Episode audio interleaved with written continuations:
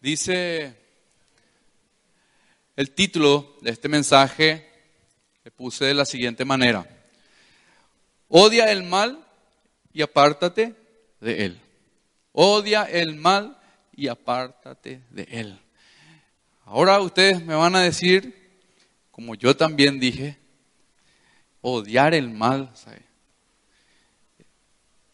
eso yo no lo voy a poder lograr. Eso vos no lo vas a poder lograr en tus fuerzas. ¿sí? Es solamente por medio de Jesucristo. Y hoy vamos a ver un poquitito qué es lo que el Señor nos enseña y qué es lo que quiere el Señor de parte nuestra y por qué el Señor nos ha escogido, nos ha llamado, nos ha traído hoy en esta noche aquí, en este lugar. No es de casualidad que hoy estés sentado, no es porque están tus padres acá, Señor, el Señor fue quien orquestó todo esto.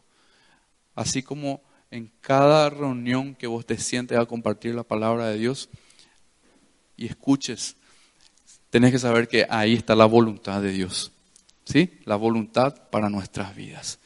Muchas veces nos preguntamos, ¿cuál es lo que es la, voluntad de Dios para mi vida? ¿Qué es lo que Dios quiere que haga? Y lo único que pensamos con eso es que quiere que sea un, artista, quiere que sea un gran predicador, ¿qué es lo que es esto? Cada día el Señor nos muestra su voluntad a través de su palabra. Y una de ellas, y la principal, primeramente es el cambio de nuestras vidas. Por algo el Señor nos llama, ¿verdad que sí? Una de las cosas que el Señor espera de todos los hijos, todos sus hijos, es que busquemos y anhelemos obedecerle a Él desde el primer momento en que fuimos llamados. ¿sí?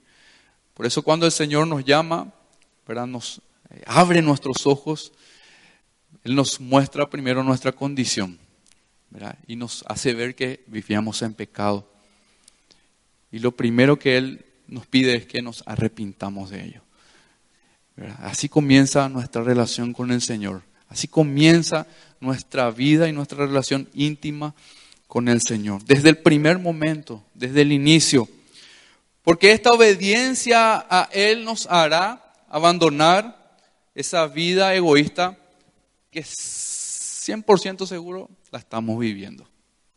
100% seguro. Y nos hará honrar de esa manera a Dios. ¿Ok? Es un cambio de 180 grados es una transformación que el Señor comienza a hacer, es un proceso también, pero es un cambio, un crecimiento en el conocimiento de Él y que ese conocimiento produce en nosotros ¿verdad? un mayor deseo y un mayor anhelo por obedecerle a Él y por dejar de seguir este mundo. Una vida con Dios es una vida apartada para Él. Una entrega es una entrega total, es una rendición total de nuestras vidas. Mientras que una entrega a medias no es lo que el Señor quiere y no es lo que nos pide. Es más, el Señor rechaza una entrega o una rendición a medias en nuestras vidas. Dice Marcos, libro de Marcos, capítulo 12, versículo 30 un pasaje que, vamos a decirlo así, encierra toda la Biblia, o sea, en este, en este versículo se centra toda la, la palabra de Dios, de aquí nace todo, de aquí parte todo, y es el principal mandamiento que nos da el Señor. Dice Marcos capítulo 12, versículo 30. Amarás pues al Señor tu Dios de todo tu corazón, dice. Amarás pues al Señor tu Dios de todo tu corazón y de toda tu alma y de toda tu mente y de todas tus fuerzas. Este es el principal mandamiento. Cuando venimos a Él, cuando tenemos un encuentro con el Señor, sepan que esto es lo que el Señor primeramente nos demanda. Las demás cosas ocurrirán por sí solas, porque el Señor es quien va a gobernar nuestras vidas y va a estar al control 100% de lo que hacemos, de lo que decimos, de las decisiones que tomamos. Amarás al Señor tu Dios, dice. Sobre este principal mandamiento debe estar construida toda nuestra vida. Si hasta el momento antes, o quizás hasta este momento, tu vida está construida sobre las ideas y opiniones de este mundo, tenés que saber que eso no te va a servir, que al contrario, eso te va a destruir. Vos tenés que en este momento enfocarte en construir una vida con el Señor y fundamentada sobre el amor primeramente a Dios. Buscar primeramente el reino de Dios y su justicia. Muchas de las cosas que aún no entendemos o quizás no se nos ha revelado porque muchas cosas escuchamos, oímos y entendemos también. Pero como estaba predicando el pastor la vez pasada, ¿verdad? No se nos ha revelado todavía. Es porque fallamos también al principio, al inicio, porque pensamos que ir al Señor solamente es para ser buenas personas. ¿sí? Vos como hijo, tu papá ya quiere que te portes bien nomás. O tu mamá, o tu familia, ya busca que cambies tu vida y te trae a la iglesia. Quiere que vos seas una buena persona. Para cambiar nuestra conducta, para cambiar eh, nuestro estilo de vida y cosas por el estilo. En realidad, todo esto es un resultado, un resultado, y debería de ser un resultado de una búsqueda y una entrega, un corazón entregado por completo al Señor. Y toda esa renuncia que hacemos, eh, eh, esos cambios de hábitos y conductas ya no son nuestras fuerzas. ¿Ok? Por eso les digo que fallamos muchas veces al inicio, porque muchas veces, inclusive nosotros, yo reconozco que al principio, por mucho tiempo, ¿verdad? Eh, iba a la iglesia para ser una buena persona, iba a la iglesia para, para aparentar ser alguien que va al cielo. Pero no va por ahí la cosa, sino que hoy el Señor quiere y nos habla por medio de su palabra que Él quiere toda nuestra vida por completo, un corazón entregado a Él. Ahora, Dios quiere nuestro corazón, quiere nuestra vida por completo, toda nuestra vida. ¿Cómo entonces podemos querer lo que Él quiere? ¿Cómo podemos amar lo que Él ama? ¿Y cómo podemos aborrecer también lo que Él aborrece? Primeramente, vamos a Lucas, capítulo 14, versículos 25 en adelante, en la traducción lenguaje actual. En una, una situación que se da con Jesús y una gran cantidad de gente, una multitud que le seguía. Y es un pasaje muy conocido, pero lo vamos a volver a leer. Dice, una gran cantidad de gente caminaba con Jesús. De pronto, Él se volvió, como que se dio la vuelta y les dijo, si alguno de ustedes quiere ser mi discípulo, tendrá que amarme más que a su padre o a su madre, más que a su esposa o a sus hijos y más que a sus hermanos o a sus hermanas. Ustedes no pueden seguirme a menos que me amen más que a su propia vida. Si ustedes no están dispuestos a morir en una cruz y a hacer lo que yo les diga, no pueden ser mis discípulos. Entonces, ¿cómo podemos aborrecer lo que Él aborrece? ¿Cómo podemos querer y desear lo que Él quiere y desea y ama? Primeramente tenemos que entregar nuestras vidas a Dios. Primeramente. Y, comienzo por acá porque esto es, este es el inicio de, de todas las cosas.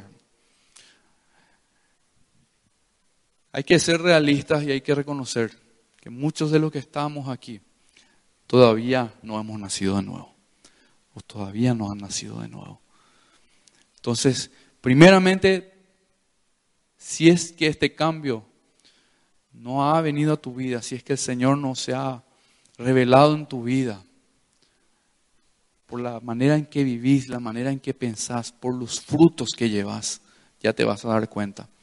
Tenés que saber que tenés que entregar tu vida primeramente por completo a Él, por completo. Por eso Jesús en esta situación se da la vuelta y le dice a toda esa multitud, a esa gran multitud, miles de personas que le seguían, quizás por sus milagros, que se le seguían seguramente por sus beneficios, para sanar sus enfermedades y esas cosas, que hay algo más que necesitamos en nuestras vidas. Y algo primeramente y urgentemente que debemos darnos cuenta, que es nuestra vida por completo.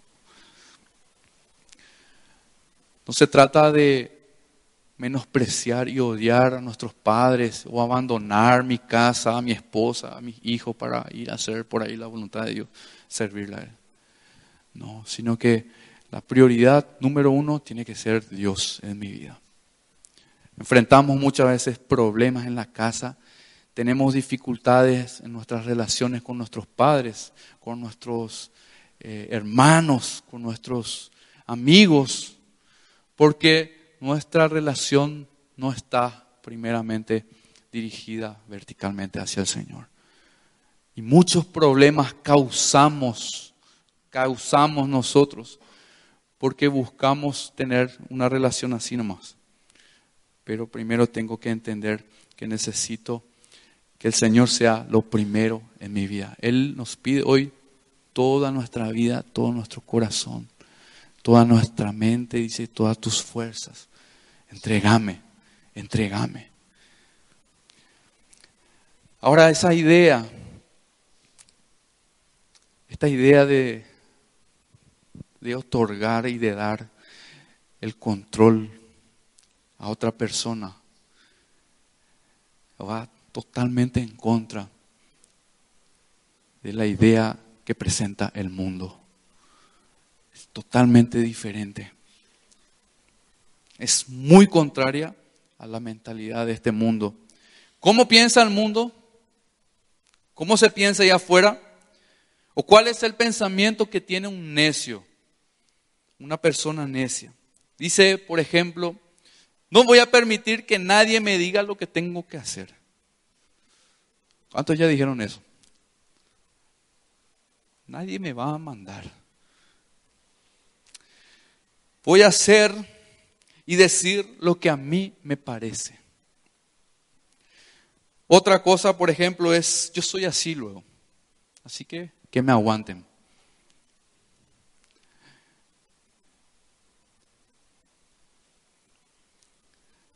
Entonces, esto es la mentalidad del mundo.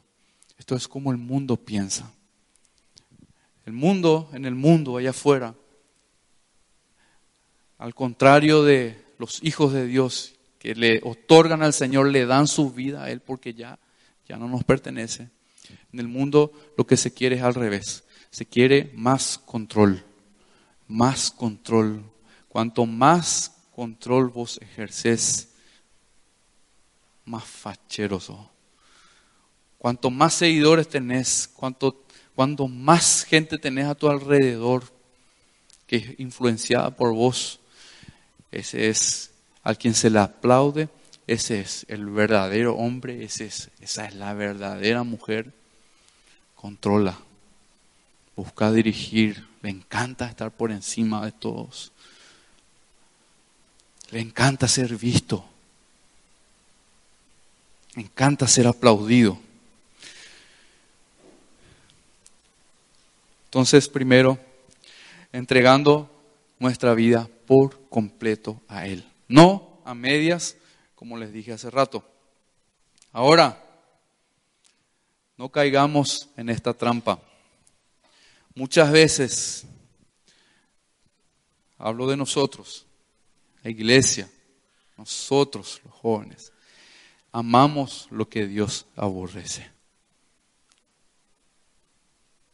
Y me van a decir sin querer queriendo, pero y me pueden dar todas las excusas que esté a su alcance y justificarse, pero esa es la realidad.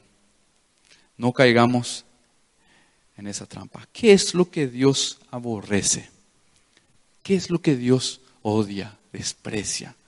Vamos al libro de Proverbios y vamos a ver aquí detenidamente algunas cositas y aprender. Dice el título de este mensaje, odia el mal. ¿Por qué es lo que yo tengo que odiar el mal? Si yo estoy bien así como estoy, estoy tranquilo, ¿verdad? Me voy a meter en problemas si empiezo a odiar el mal. Eso es lo primero que te vas a dar cuenta porque sabes que ya no vas a más encajar en este mundo. Así que bienvenido. Se te van a presentar situaciones. Dice Proverbios 6, Proverbios 6, capítulo 6, versículo 16 en adelante. Vamos a ir por partes, ¿sí?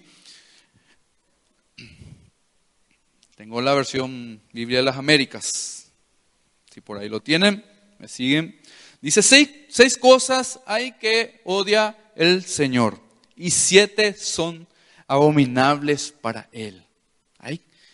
Hay, cosas que Dios odia. Mira vos. Siete cosas son las que desprecia, dice el Señor.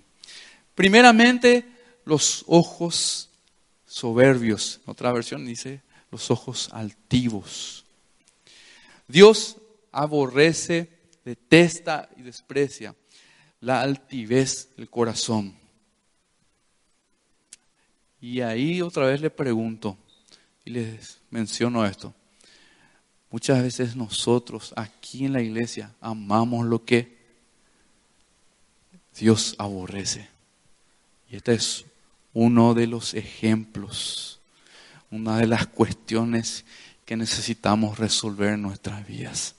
Y vamos a ir mencionando cada punto y a mí me gustaría que vos te analices. Mientras vos escuchás la palabra de Dios, vos tenés que analizarte. La palabra de Dios es, ese espejo. ¿sí? No, no me escuches a mí, escucharle al Señor mismo. Él habla a tu vida ahora. Así que cuando escuchas la palabra de Dios, sea ahora, sea mañana, sea ahí en una reunión cuando esté entre dos o entre tres personas, tené por seguro que el Señor te va a hablar. Y esta es una cuestión que necesitamos resolver en nuestras vidas, porque amamos. Amamos, nos gusta. Nos gusta la altivez. La altivez es una persona que se siente superior a los demás. ¿sí? También en la Biblia saben que habla de la altivez del de espíritu. ¿Saben eso? Proverbios 16, versículo 18. Dice, antes del quebrantamiento es la soberbia. Antes del quebrantamiento es la soberbia. Y antes de la caída, la altivez de espíritu, dice. La persona que es ahí soberbia, altiva, orgullosa, le espera una caída en picada, grande. Acá la palabra de Dios lo menciona. Y antes de la caída, la altivez del espíritu. ¿Qué es la altivez de espíritu? ¿Qué es esto? A causa del orgullo que hay en nuestros corazones. El orgullo es uno de los pecados más detestables por el Señor y es una de, las, una de las cosas, uno de los pecados que más nos cuesta abandonar. A causa del orgullo, la mente, nuestra mente se defiende. Cuando pasa algo, se defiende y trata y busca justificarse, justificarse en sí misma por errores, por otros errores que ocurren alrededor. ¿Sí? y busca defenderse de esa manera. Esa es la altivez de espíritu. Y se guarda de qué? De la luz. Se esconde, busca esconderse de la luz. ¿Por qué? Porque la luz es la única que puede corregirle, pues. ¿Entienden? Y la luz es la única, hablamos de la palabra de Dios, que puede recuperarle. Entonces, la altivez de espíritu es eso, es esconderse de la luz. En otras palabras, el hombre que es de espíritu altivo siente que ya está lleno de luz y que no necesita la instrucción entonces, como resultado, rechaza. ¿Cuántos piensan de esta manera? ¿O cuántos cayeron en esta trampa?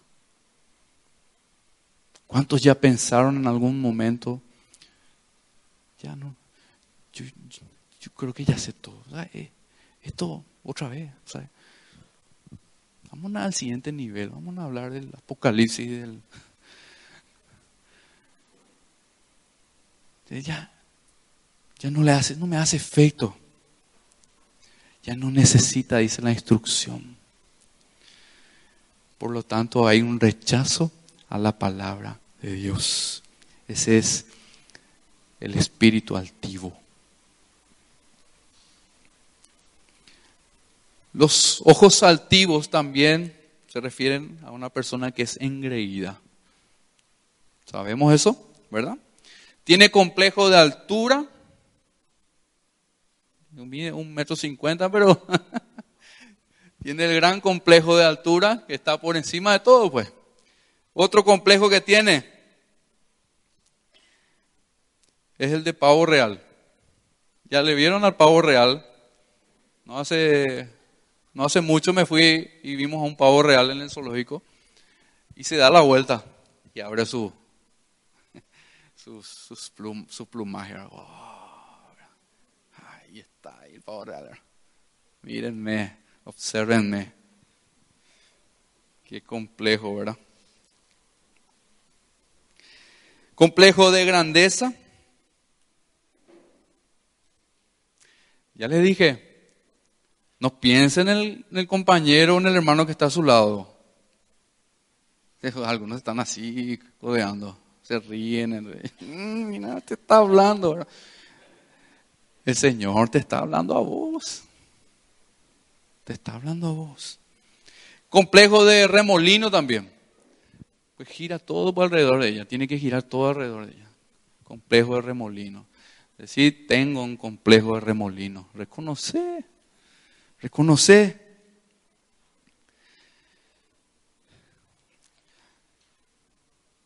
En este,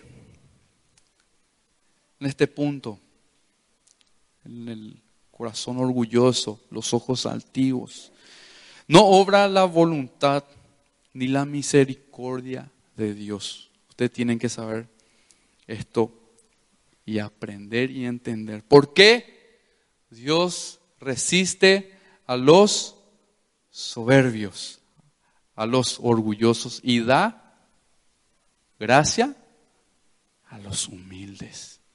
Dice que Dios resiste a los que tienen el corazón altivo, a los que son soberbios. Entonces, la voluntad de Dios no puede obrar ni la misericordia de Dios en una persona altiva, orgullosa. ¿Saben que los soberbios tienen su rey? Los orgullosos tienen su rey. La Biblia habla y hace una comparación de un animal, un monstruo marino. ¿Ya escucharon seguramente? Que es el leviatán. ¿Ya escucharon? El leviatán es mencionado en varios pasajes de la Biblia entre ellos está Job, Job capítulo 41, donde describe a este monstruo, a este animal. También el Salmo habla de, de, este, de este animal. El leviatán en la Biblia, según Isaías, es un dragón, el cual tiene una, como les dije, una relación simbólica con lo que es Satanás, con Satanás mismo, lo compara. Porque es el rey de todos los soberbios. Eso está en Job 41, versículo 34. Su descripción se encuentra en todo ese capítulo. Si ustedes leen, es largo. Job 41, desde el versículo 1, va hablando de lo que es este animal. Y va haciendo al final la comparación. Y al último versículo, el 34, dice que es el rey de todos los soberbios. El leviatán es descrito como un gran monstruo que vive en el mar. Su fuerza, dice, y poder no le permiten ser cazado, ni domesticado con lanzas y arpones. Esto todo lo menciona en las características de Job 41. Es tan grande y fuerte y tiene tanta fuerza que ante él todo el mundo dice que pierde el ánimo. Tiene terribles colmillos, lanza fuego por la boca y sale humo por su nariz. Por donde pasa deja rastro y agita como ninguno el agua, dice.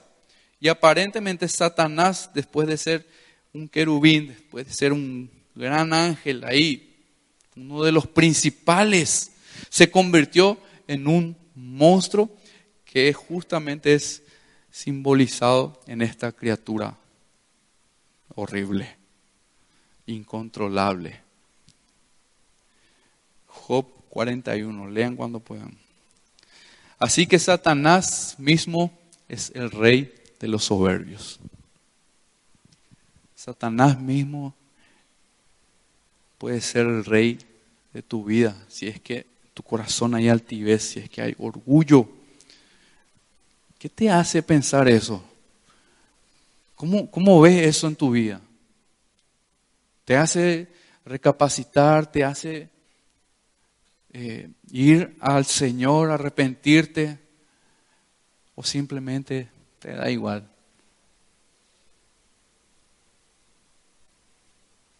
Gran destrucción le espera al corazón altivo, a la persona altiva.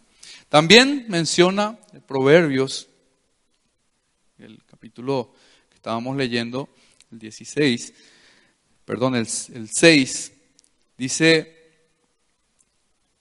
que la lengua mentirosa también el Señor detesta, aborrece la lengua mentirosa.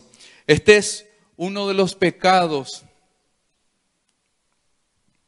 que comúnmente nosotros aceptamos como normal.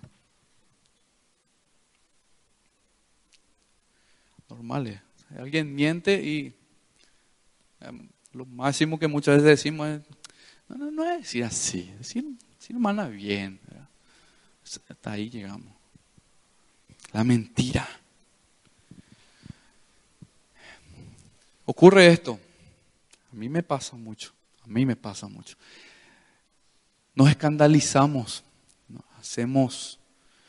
Eh, nos rasgamos la vestidura. Cuando, por ejemplo, una, voy a dar un ejemplo así, una joven quedó embarazada sin haber estado casado. Y cayó en pecado, ¿verdad? Pero la mentira no lo tomamos de la misma manera. Somos todavía tolerantes con los que mienten y también entran aquí los chismosos. Entran aquí en esta bolsa. Muchos ven a la mentira como algo que no es grave, pero la Biblia enseña lo siguiente en Apocalipsis 22, versículo 15. Miren lo que dice la palabra de Dios. Apocalipsis 22, 15.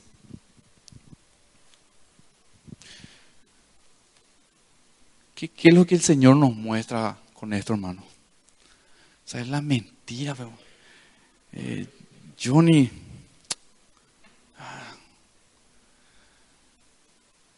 todo, todos necesitamos ser limpiados, todos necesitamos ser limpiados por completos, desde eso que nosotros pensamos que es lo más mínimo y lo que no le daña a nadie, hasta lo que nosotros catalogamos como más cruel.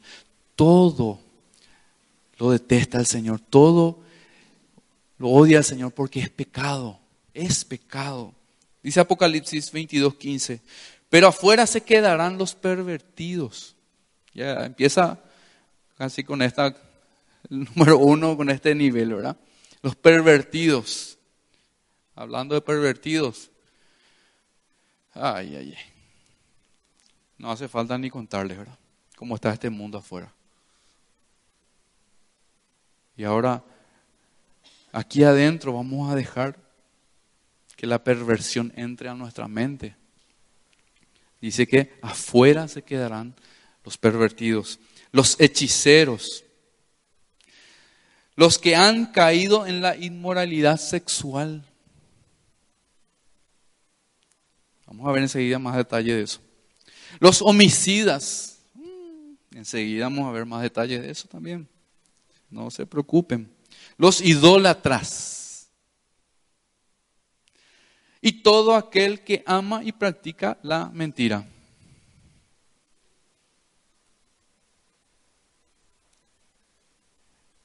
En ese nivel. Eh.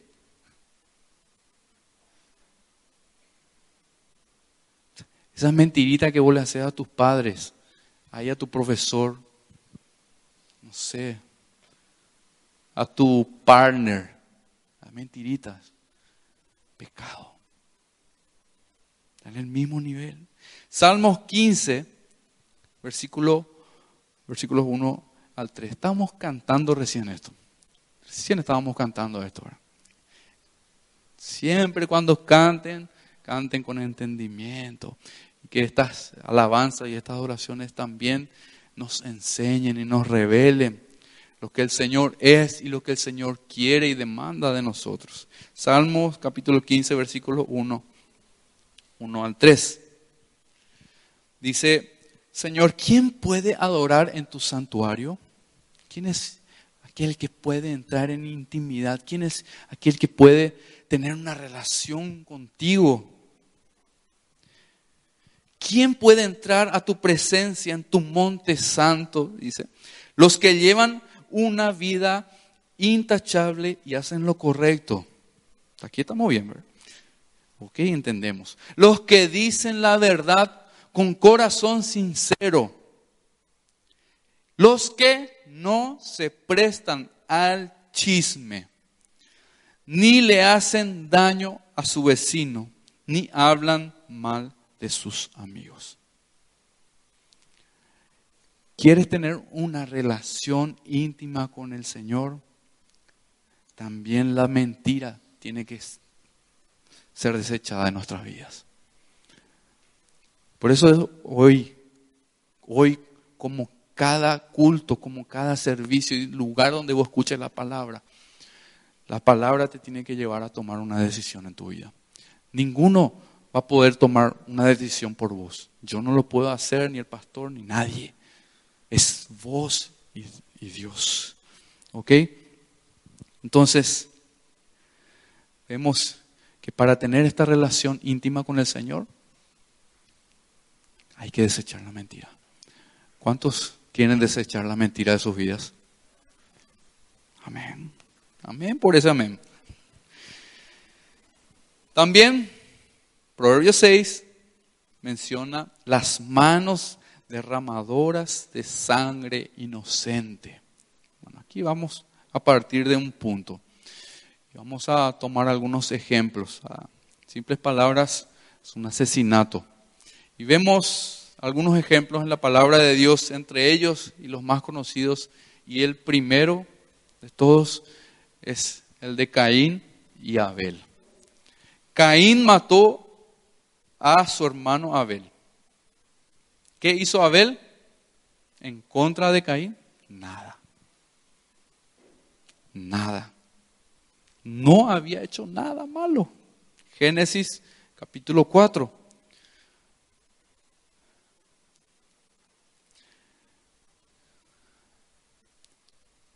No es lo que no hizo nada malo, sino que hizo lo correcto, sí que hizo exactamente lo que tenía que hacer, lo que necesitaba hacer a los ojos, delante de los ojos de Dios, dando lo primero, una ofrenda, y lo mejor que tenía como sacrificio. Y ahí vino el celo de Caín, ¿verdad? Y esto lo llevó a matar a su propio hermano. Génesis 4, el primer relato de sangre derramada en la palabra de Dios. Miren que Caín, Caín se enojó mucho. Se enojó mucho. Dice, los versículos 6 y 7 menciona esto. Él permitió que esa ira, ese enojo, esa rabia, odio y mezclado con el celo se apoderen de él. En lugar de arrepentirse, porque estaba dando una ofrenda que no era agradable al Señor. En lugar de arrepentirse, se enojó y odió a su hermano. Se puso celoso Asesinó a su hermano y dice que escondió su cuerpo y fingió también delante del Señor no saber nada de él. Qué terrible, ¿verdad? Por eso tenemos que tener cuidado con el enojo y con la ira en nuestras vidas. Nosotros podemos pensar de que no le hace daño a nadie. Los asesinatos, lo que ocurre allá afuera,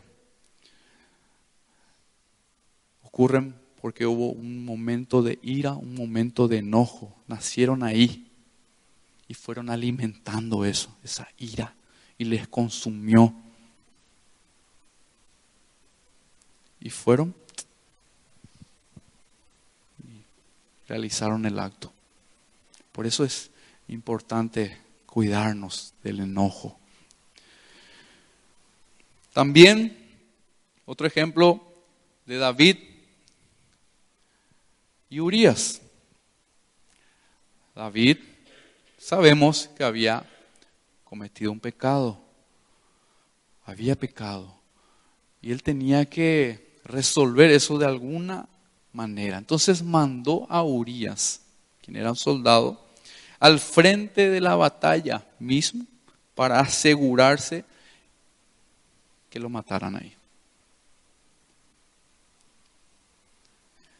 Esta orden que dio David es un asesinato.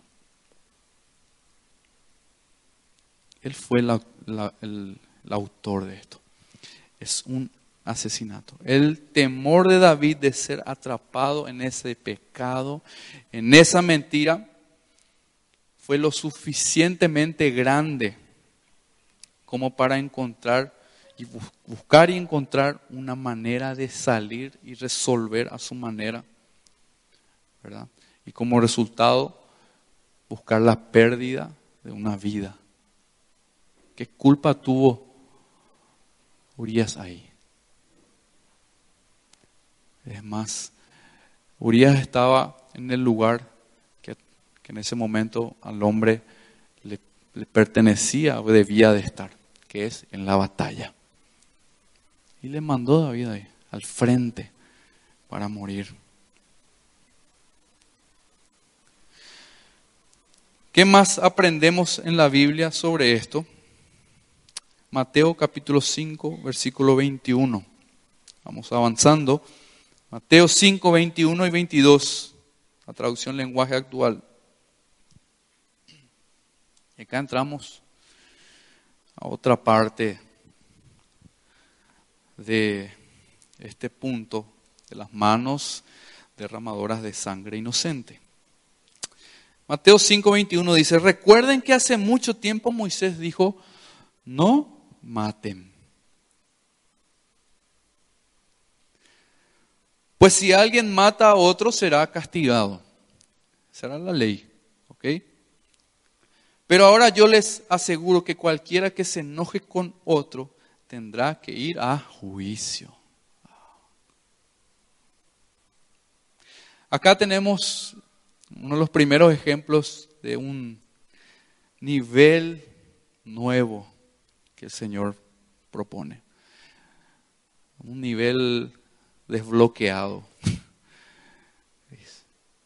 Es, otro tipo de requerimiento que el Señor propone. Ya no es más solamente ir a matar físicamente a alguien o golpear a alguien, sino que cualquiera que se enoje, contra su hermano será culpable. Y tendrá y tendrá que ir a juicio. La antigua ley establecía no matarás. Así dice. No matarás. Conocen todos ese mandamiento, pero Jesús dice que hasta el enojo con un hermano está prohibido. Y cuidado, cuidado. ¿Saben que en el griego hay dos palabras para la ira? Y les voy a mencionar. La primera de ellas es timos o timos, que se comparaba con una chispa, una chispa de fuego que cae sobre un montón de paja seca. ¿Qué es lo que va a producir esa chispa? Se cae. Se enciende, ¿verdad? Y se hace el fuego feroz. Y así como inicia rápido, termina rápido. Esa es una definición. ¿Ok? Esa es una ira que va así y destruye todo. Con rapidez, consume todo. Es una ira que surge rápidamente, que inicia rápido y termina rápido. Y la otra palabra en el griego es orgue, que es la ira de una larga vida. Es una ira que inclusive ya nos encariñamos con ella, abrazamos, la definición. Para retenerla, es la ira que uno cultiva y no deja morir. Está ahí por mucho tiempo, por mucho tiempo. Cuidado con el enojo. La Biblia deja en claro que la ira está prohibida. ¿Saben por qué? Santiago capítulo 1, versículo 20. La ira del hombre, dice, dice Santiago, no obra la justicia de Dios. En otra versión dice, porque el hombre enojado no hace lo que es justo ante Dios. Vos vivís con enojo, con ira, no vas a poder hacer lo que es justo delante de Dios. Sí, la palabra de Dios dice, airaos, pueden enojarse, pero no pequen, no se ponga el sol sobre vuestro enojo. ¿Qué quiere decir eso? Resolvena, resolve, mata tu orgullo. ¿Sí? Mata tu orgullo. Anda, da la cara, resolver. Por más de que vos no hayas hecho, la, no hayas cometido alguna falta, ¿no? Anda y reconoce y pedí perdón. Y este otro nivel. Este otro nivel. ¿verdad? ¿Cuántos consiguen y pueden, pueden, vamos a decirle, decir que esto es real en sus vidas. Esto es lo que necesitamos buscar. Esto es lo que necesitamos buscar. ¿Qué es lo que perdemos ¿sí? Con ir y humillarnos delante de la persona. Decir, perdóname, ya no, no quiero que esté enojado conmigo. No es lo que yo no quiero estar más enojado contigo, sino que yo, no quiero que vos como mi hermano o mi hermana esté enojado conmigo. Somos familia. Ahí como dice el pastor siempre. ¿Qué es lo que ganas con enojarte? ¿Verdad? Con, con airarte, con gritar. ¿Hay resultados positivos detrás de todo eso? Nada, nada.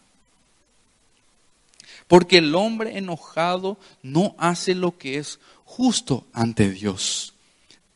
También necesitamos odiar esto, despreciar esto y desechar de nuestras vidas. Seguimos avanzando. El corazón que maquina pensamientos inicuos, dice. y para esto sí que somos rápidos. Una fábrica de pensamientos malvados y perversos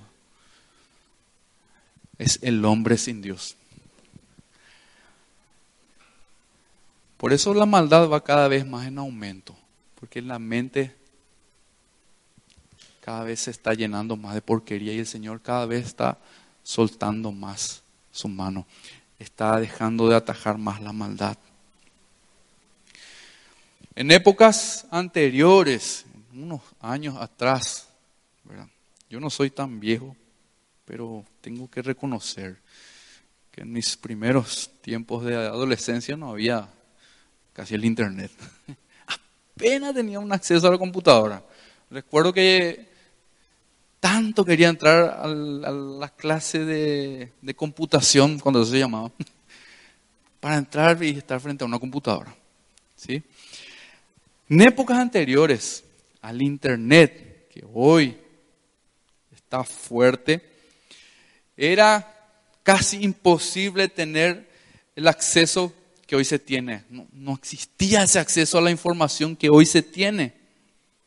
Entonces, era más difícil caer en muchas cuestiones, muchos pecados, rebalarnos, era, era complicado, ¿verdad? Porque no, no, había este acceso, apenas teníamos dos canales de televisión, o tres. Y era lo más feo que salía eran las novelas.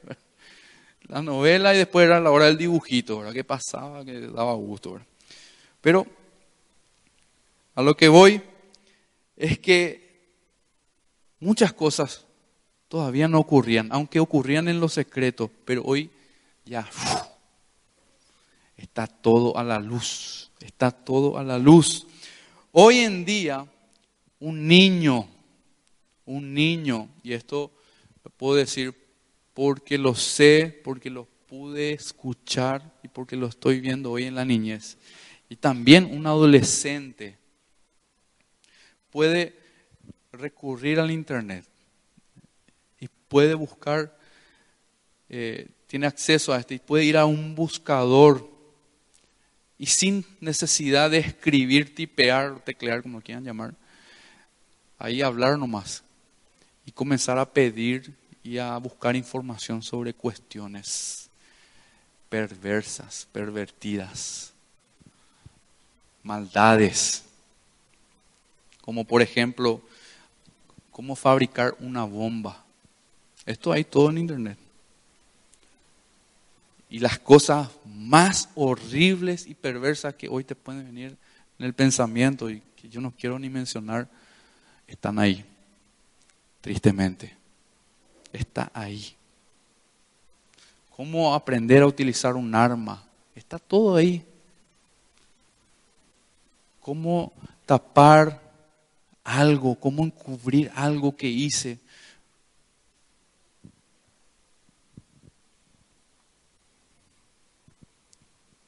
El que busca llevar a cabo sus más siniestros pensamientos solo tiene que ir a este buscador y teclear o hablar nomás ahí a viva voz y solicitar acceso a esa información. Es terrible.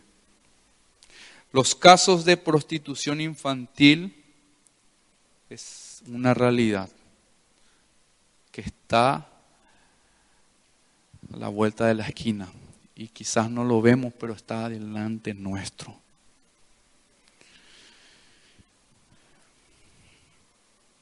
El secuestro. Ay, este es lo que hay mucho. Las falsas relaciones entre personas que aparentan ser alguien que en realidad no son. Apariencias en las redes sociales, en el internet, es lo que más abunda. Nosotros mismos a veces queremos aparentar algo que no somos.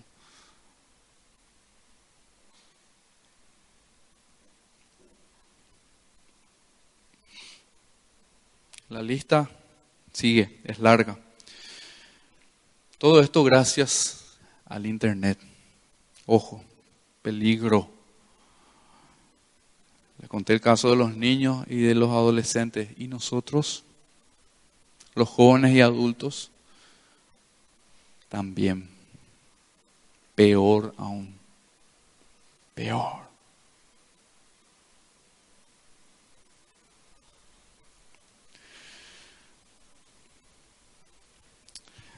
las perversiones y las maquinaciones más horrendas y más oscuras se pueden llevar a cabo en todos los niveles. El Señor dijo algo en Marcos capítulo 7, versículo 21. Marcos capítulo 7, versículo 21. Y entiendan bien Aquí vamos a ver de dónde nace todo. Y otra vez les digo, analícense, reflexionen. Marcos 7:21. Porque de adentro del corazón humano salen los malos pensamientos, la inmoralidad sexual, los robos, los homicidios, los adulterios, la avaricia, la maldad, el engaño, el libertinaje, la envidia, la calumnia, la arrogancia y la necedad. Todos estos males vienen de adentro y contaminan a la persona.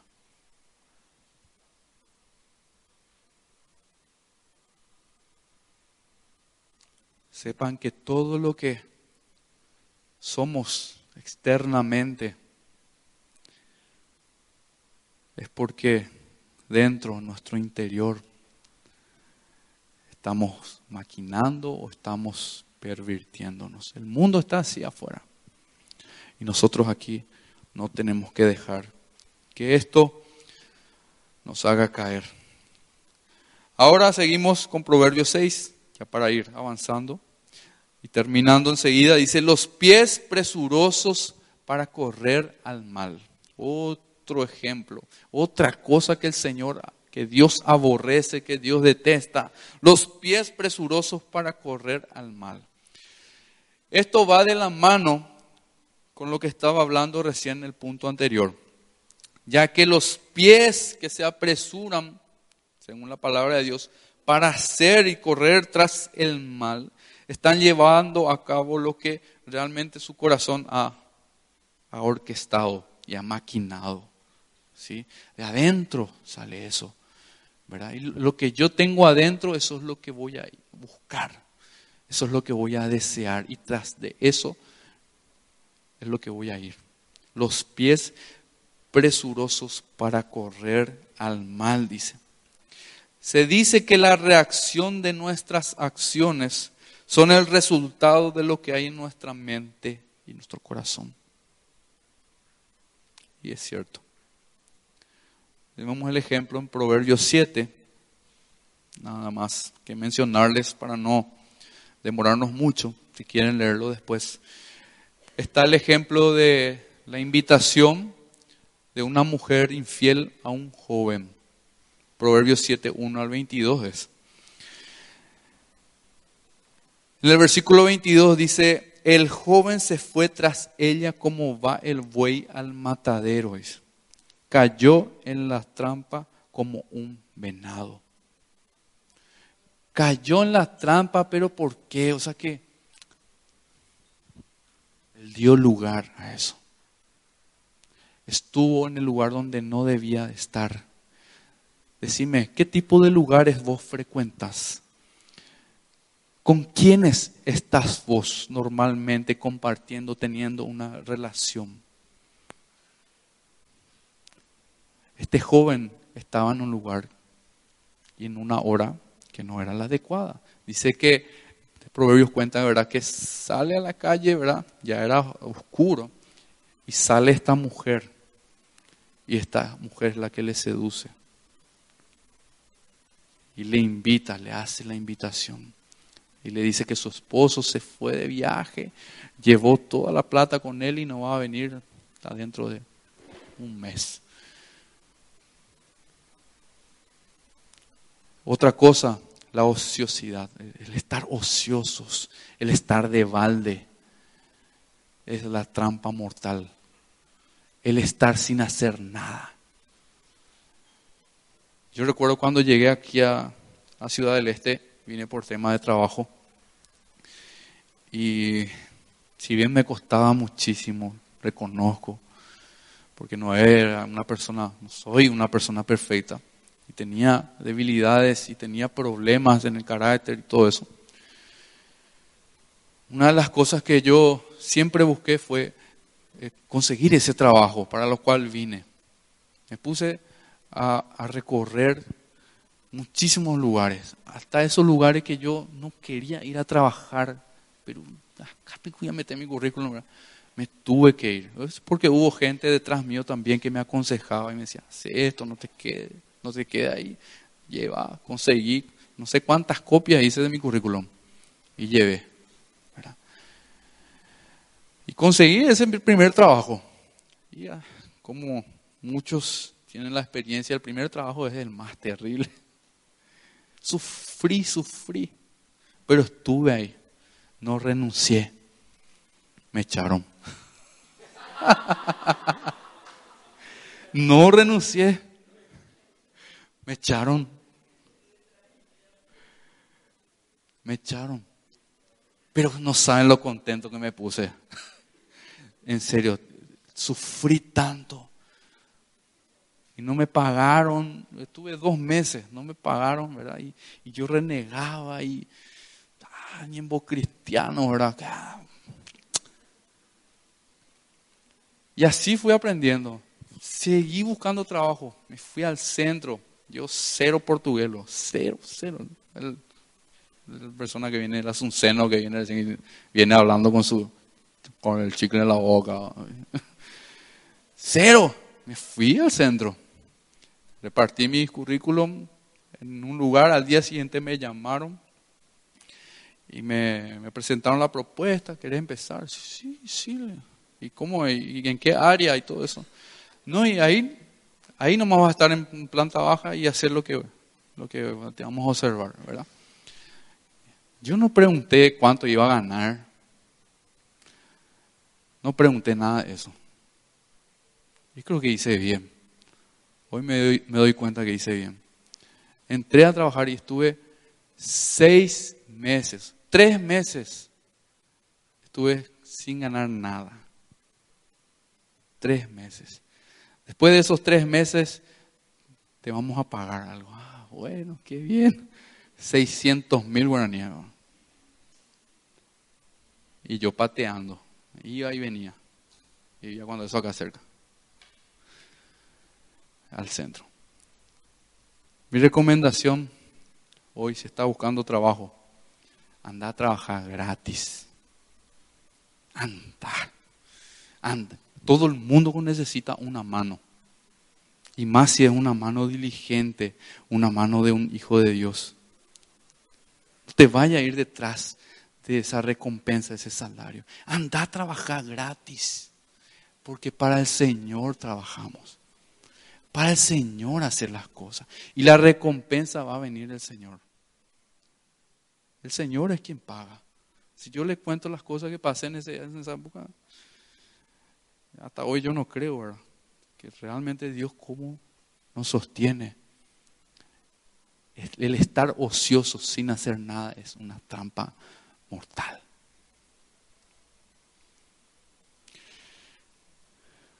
Entonces, cuidado con nuestros pies que corren presurosos hacia el mal. Cuidado. Y el testigo falso que habla mentiras. Somos llamados como hijos de Dios a decir la verdad siempre a pesar de todas las presiones que tenemos a nuestro alrededor para mentir. Decir la verdad, decir la verdad, a pesar de que todo el mundo crea, opine o te diga que es mejor mentir en este caso. Es mejor nomás decirle esto, para que no se enoje más. Decir la verdad. Éxodo 20, 16 dice, no hablarás contra tu prójimo falso testimonio. También otra cosa que odia el Señor, detesta, es el que siembra discordia entre hermanos. Este es el último punto. Y no se enojen conmigo. Es el que siembra discordia entre hermanos. Creo que tenemos una gran responsabilidad ¿Cuál es nuestra responsabilidad como hijos de Dios, como hermanos, como familia? ¿Cuál es nuestra responsabilidad? Mantener la paz y la armonía dentro de nuestra iglesia. Eso es a lo que nos llama el Señor, a buscar la paz, a seguir la paz, el buscar estar bien con todos. Sí, hablar la verdad, claro. Pero que esa verdad nos lleve a edificarnos. No, no hablar por hablar para machetear nomás por ahí. Sino que una verdad que nos lleve a un crecimiento, a volvernos a Dios. La Biblia exhorta fuertemente a seguir la paz. ¿Estamos construyendo eso? ¿Estamos construyendo esa paz que el Señor nos llama a construir en medio de esta congregación, en medio de la iglesia, entre los jóvenes? Cuando hay problemas, cuando hay diferencias, yo soy el que, el que primero busca que haya paz, haya una solución, o soy eso, ¿sabes? En la secundaria, ahora cuando hay diferencia entre dos ya, dale, dale, dale, no sabes lo que te dijo. O aliento, aliento a que haya más problemas. El Señor aborrece todo esto, hermanos. Y nos llama a nosotros a hacer lo mismo, a despreciar, a odiar el mal. Y otra vez les digo, analícense cada uno. Ya no piensa en tu vecino,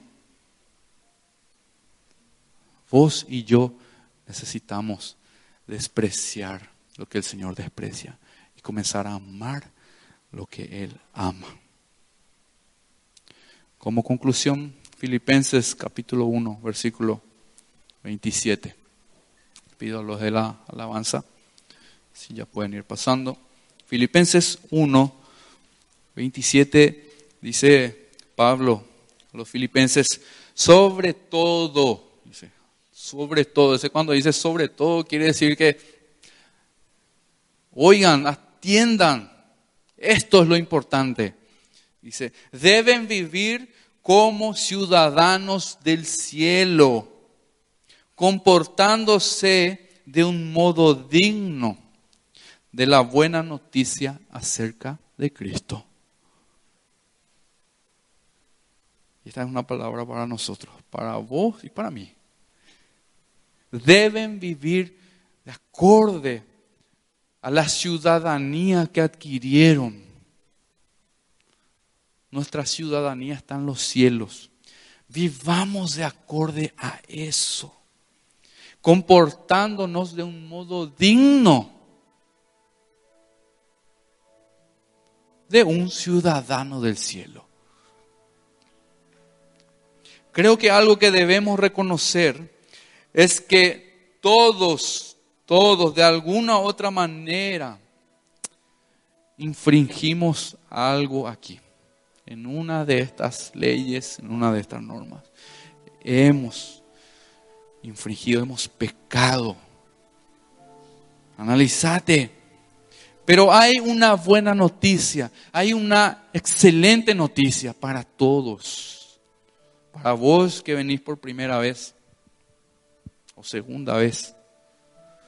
Para vos esta es una excelente noticia.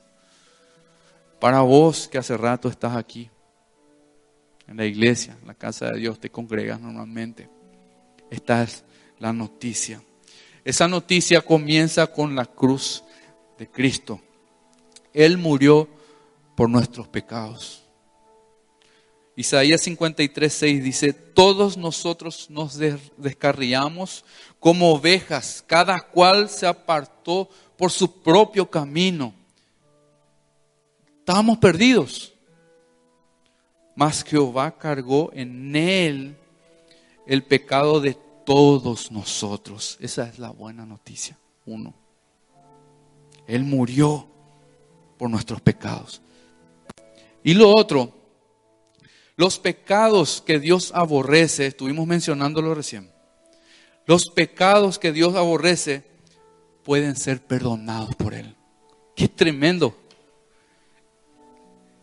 qué, qué misericordioso el Señor. Primera de Corintios 6, les leo, dice, ¿no sabéis que los injustos no heredarán el reino de Dios? No erréis, no erréis, dice.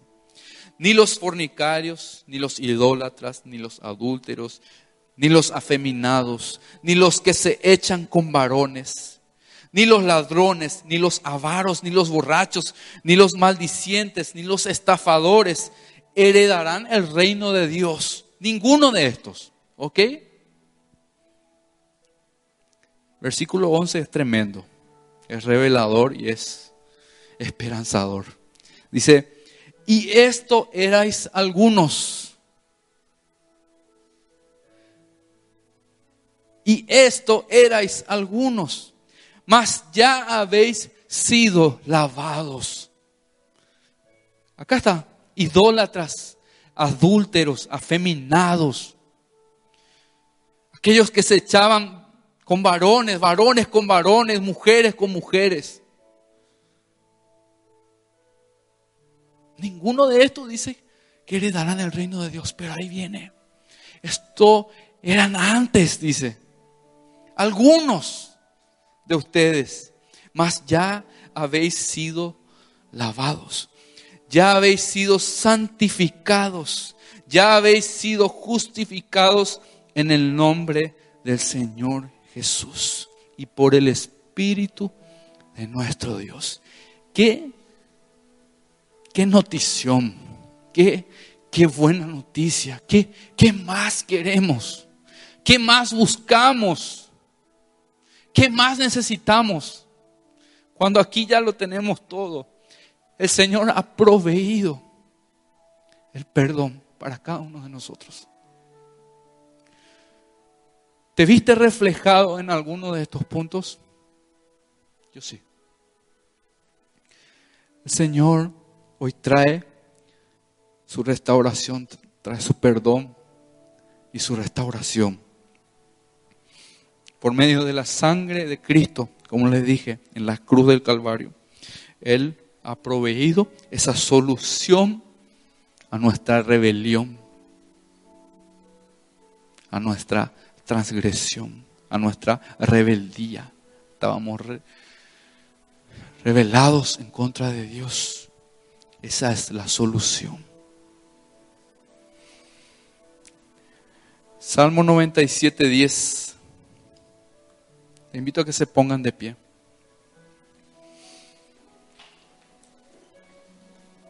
Salmo 97, versículo 10. Ustedes, los que aman al Señor, odien el mal. Ustedes, los que aman al Señor, odien el mal. Espero que esta palabra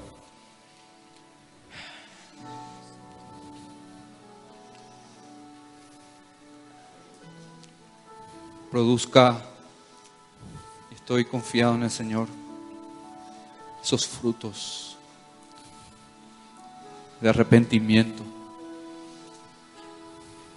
por la manera en que vivimos, por nuestra conducta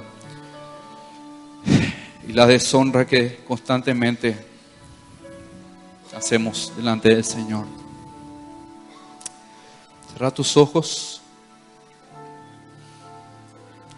Te invito a que ahí donde estás puedas dar el primer paso de reconocer delante del Señor de que estás amando lo que Dios aborrece. En muchos casos y en muchos ejemplos. No es solo en uno, quizás en varios. Reconoce eso delante de Dios y pedirle perdón. Perdóname, Señor, Quiero que cambies mi vida, quiero que transformes mi manera de pensar, que tu palabra, Señor, pueda ser viva y eficaz en mi vida. Que tú puedas producir ese cambio en mí y no yo buscar en mis fuerzas cambiar. Me arrepiento de decirle al Señor, me arrepiento de esto, Señor. La primera cosa que necesitamos hacer para ir y llegar al Padre es arrepentirnos de nuestros pecados. Y lo hacemos desde el primer día hasta el último de nuestros días. Porque la maldad constantemente sale a flote, quiere salir. Porque en nuestro corazón, en nuestro interior, muchas veces dejamos en nuestra mente que el mundo haga de las suyas y nos influencia. Y comenzamos a fabricar maldad. Y eso sale, sale Señor, necesitamos de ti, necesitamos de tu obra, necesitamos de tu intervención en nuestras vidas. Oh Señor, es solo, solo tu Espíritu Santo, Señor. Ayúdame a tener la mente de Cristo, Señor. A pensar como Él piensa, Señor. A amar lo que él ama lo que tú amas, Dios. Y a despreciar y aborrecer lo que tú odias. Principalmente ese mal que hay en mí, en mi vida, Señor. Quiero alejar esto de mi vida. Quiero alejarme, Señor. Y voy a buscar, Señor. Y voy a entregarte, Señor, hoy mi vida Señor, a ti voy a hacer una entrega de todo corazón, con todas mis fuerzas, con toda mi mente. Señor, rendirme a ti, Señor. Ayúdame a caminar contigo, Señor. Ayúdame, Padre, a hacer lo que es correcto para ti y no lo que es aparentemente correcto para el mundo, Señor. Llena mi mente, Señor, con tu palabra. Que, Señor, al salir de este lugar, por más de que haga otras actividades, Señor, tú en esta noche puedas estar martillando mi, mi vida, mi mente, mi corazón con tu palabra, Señor, para mostrarme y seguir hablándome, Señor, de lo que hay dentro mío, Señor, porque necesito ser limpiado por ti hoy, Señor. Y gracias, Padre, por esa oportunidad, Señor de poder ir hacia ti y por abrir tus brazos, abrir tu corazón a nosotros, Señor, recibirnos así como estamos, así como somos. Todos, todos desastres, todos destruidos y arruinados por el pecado. Pero tú haces todas las cosas nuevas, dices. Todo lo haces nuevo, Señor. Y hoy vengo para eso, Señor. Para que transformes mi vida y hagas de mí una nueva persona. Cámbiame, restaurame, moldéame a tu imagen, Señor. Cada día, Señor. En el nombre de Jesús.